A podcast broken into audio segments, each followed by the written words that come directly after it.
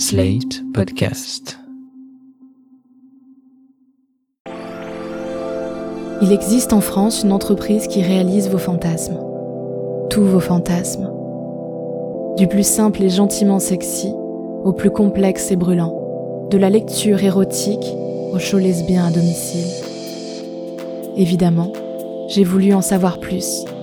Je suis Lucille Bélan et après Lieu du sexe, je vous emmène dans les coulisses d'un travail du sexe légal.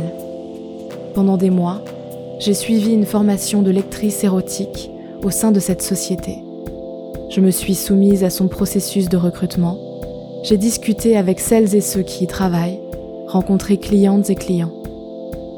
Je n'ai pas simplement assisté aux prestations, j'en ai été l'actrice.